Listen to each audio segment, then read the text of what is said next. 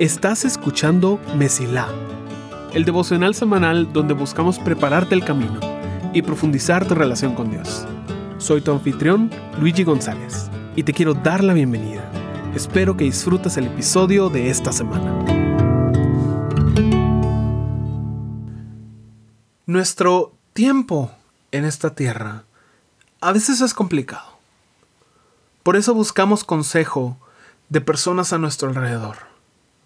Por eso buscamos dirección en las decisiones que tomamos. Pero no todo lo que aconseja es una persona y no todo consejero debería estar en el lugar para dirigir tu vida. Todo mayo hemos hablado de los peores consejeros. No son personas, pero sí nos dan consejos. Te tratan de decir cómo vivir tu vida. Hemos hablado del temor, de la prisa e incluso de la pasión como una mala consejera. Hoy terminamos esta serie y posiblemente te preguntas, bueno, ¿qué podría ser el gran final? Tal vez ya viste el título y te trataste de adelantar. Bueno, te digo de un solo, hoy vamos a hablar sobre la vida. ¿Ah? La vida. La vida como consejera. Por supuesto. Mientras más tiempo has pasado en este planeta, más experiencia has acumulado. Algo interesante ocurre cuando creces porque llega un punto en el cual te encuentras con un problema y empiezas a buscar en tu pasado por una solución. De pequeño, todo era nuevo, todo era emocionante. No sabías qué hacer, pero a lo largo de los años empiezas a darte una idea de cómo funciona este mundo. La vida te ha enseñado lecciones muy valiosas, ya sea a través de golpes o recompensas. Y creo que todos estamos de acuerdo en que la vida es la mejor maestra. A la vida no le importa que también te sepas el material de clase, si estudiaste o no, si pusiste atención a la presentación o si adivinaste las respuestas en la prueba. No. La vida es por examen, práctico y constante. Tu conocimiento aplicado, es decir, tu sabiduría, es puesta a prueba una y otra vez.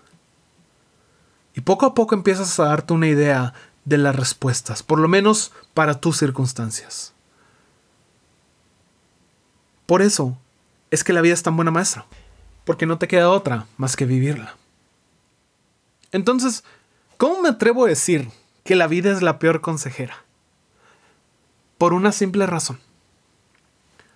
Porque un momento puede cambiarlo todo. Las circunstancias que te han rodeado son importantes, pero también son cambiantes. Las verdades que crees que están escritas en los cielos pueden cambiar en un segundo por tus circunstancias, tu ubicación, la cultura que te rodea o el tiempo en el cual vives. Y esas circunstancias cambian todo el tiempo, especialmente porque Dios está haciendo algo en tu vida. Por eso la Biblia nos dice algo en Romanos. Dice, y no os adaptéis a este mundo, sino transformaos mediante la renovación de vuestra mente, para que verifiquéis cuál es la voluntad de Dios, lo que es bueno, aceptable y perfecto. Romanos 12, 2. Decir que la experiencia no lo es todo. Yo sé que eso puede ser difícil de aceptar, especialmente si te lo dice alguien menor a ti. ¿Quién se cree este para decirme que es la sabiduría? Pero es que no lo digo yo. Nos encanta sentir que tenemos el control, que sabemos cómo funciona el mundo, que la vida nos ha enseñado todo lo que hay que aprender y ahora nos hemos graduado o por lo menos estamos ya conociendo todo y tenemos dominio sobre nuestra propia vida. Y nada podría estar más alejado de la realidad. La vida es la mejor maestra porque te obliga a experimentar las lecciones. No te queda de otra, más que aprender a través de hacer para bien y para mal. Pero no es buena consejera porque está limitada por lo que ya has experimentado. Si Dios quiere hacer algo diferente en ti, tu mayor obstáculo van a ser tus propios prejuicios nacidos de las lecciones que has aprendido. ¿No me crees? Miremos tres llamados que Dios hizo. Estos son momentos en los cuales Dios le dijo a alguien lo que quiere hacer con ellos y mira cómo responde. Éxodo 4:10. Pero Moisés rogó al Señor, oh Señor, no tengo facilidad de palabra, nunca la tuve, ni siquiera ahora que tú me has hablado. Se me traba la lengua y se me enredan las palabras. Jueces 6:15. Pero Señor, respondió Gedeón, ¿cómo podré yo rescatar a Israel? Mi clan es el más débil de toda la tribu de Manasés, y yo soy el menor importante en mi familia. Primera de Samuel 9:21. Saúl respondió, pero solo soy de la tribu de Benjamín, la más pequeña de Israel, y mi familia es lo menor importante de todas las familias de la tribu. ¿Por qué me habla usted de esta manera? Todas estas personas fueron llamadas por Dios para hacer cosas grandes, pero había un problema. Ellos creían cosas que les impedía aceptar lo que Dios quería. ¿Y sabes quién les enseñó esas lecciones? La vida. Se las enseñó tan bien, tan profundamente, que ellos estaban tan seguros como para ponerse delante de Dios y llevarle la contraria. Ya hasta me lo imagino. Moisés diciendo, no, Señor, es que no entendés. Yo que ya he vivido un tiempo Sé que Egipto nunca va a cambiar. Yo sé que no soy bueno con palabras. ¿Por qué me quieres enviar a mí? A Gedeón diciendo, no, señores que no entiendes. El mundo es tan oscuro y yo no puedo hacer mucho. Las cosas son como son. Y, lo mejor es aceptar la situación tan difícil y seguir con nuestras vidas. ¿Por qué me quieres enviar a pelear? A Saúl diciendo, no, Señor, pero yo ya estoy acostumbrado a ser de la familia más pequeña de la tribu más pequeña.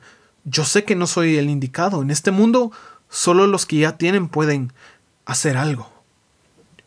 Y todos levantándose a decirle a Dios con sus acciones, con su actitud, Señores que tú no entiendes, yo sí entiendo. ¿Te suena familiar? ¿Cuántas veces Dios pone algo en nuestros corazones? Y nosotros vamos con las lecciones que hemos aprendido para buscar una excusa para rechazarlo.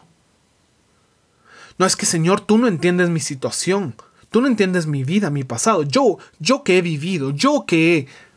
No. Los que no entienden somos nosotros. No sabemos todo lo que Dios planea y nos convencemos de tener sabiduría por haber pasado unas cuantas décadas en esta tierra. Ese es el poder de enseñanza que tiene la vida. Como maestra es excelente, pero como consejera va a ser un obstáculo para lo que Dios quiere para ti. Una de las cosas que ha demostrado Dios es que le fascina ser impredecible. Sus caminos van tan en contra de lo que esperamos o creemos que necesitamos. Por eso es tan importante que sí aprendamos las lecciones que la vida nos va a enseñar, pero mantengamos nuestro corazón frágil a la voz de Dios. La vida es la mejor maestra, pero es la peor consejera. De la misma forma, el temor es el mejor inicio. La prisa es la mejor inquietud y la pasión es el mejor incentivo. La vida tiene su lugar muy, muy importante, pero no le pertenece el asiento de consejera. Nuestra vida, nuestro propósito, nuestra misión y llamado va mucho más allá de lo que entendemos. No lo puedes resumir en una frase, por más bueno que sea para el marketing de un libro. No hay persona en este planeta que haya entendido todos los planes que Dios tiene para ellos, a pesar de lo elocuente que puedan ser. Por eso mismo necesitamos recibir consejos de otras personas maduras, de la palabra y de Dios mismo. Estas cuatro cosas que hemos platicado durante mayo tienen su función. Pero decidir tu futuro en base a ellas es una de las peores decisiones que puedes tomar. El temor va a impedir que dependas de Dios. La prisa te va a alejar de las mejores soluciones. La pasión pondrá excusas para lastimar a otros. Y la vida. Pero la vida te tratará de robar las oportunidades que Dios trae a tu vida. Cada uno es bueno, cada uno es útil, cada uno tiene su lugar, pero son los peores consejeros. Deseo que no permitas que tu pasado sea un obstáculo para tu futuro y que tu camino se mantenga siempre, siempre despejado. Gracias por escuchar. Si este episodio fue de bendición para ti, puedes ayudarnos a crecer al compartir el devocional en redes y enviándolo a las personas que sientes que necesitan escucharlo. Gracias por ser parte de Mesila.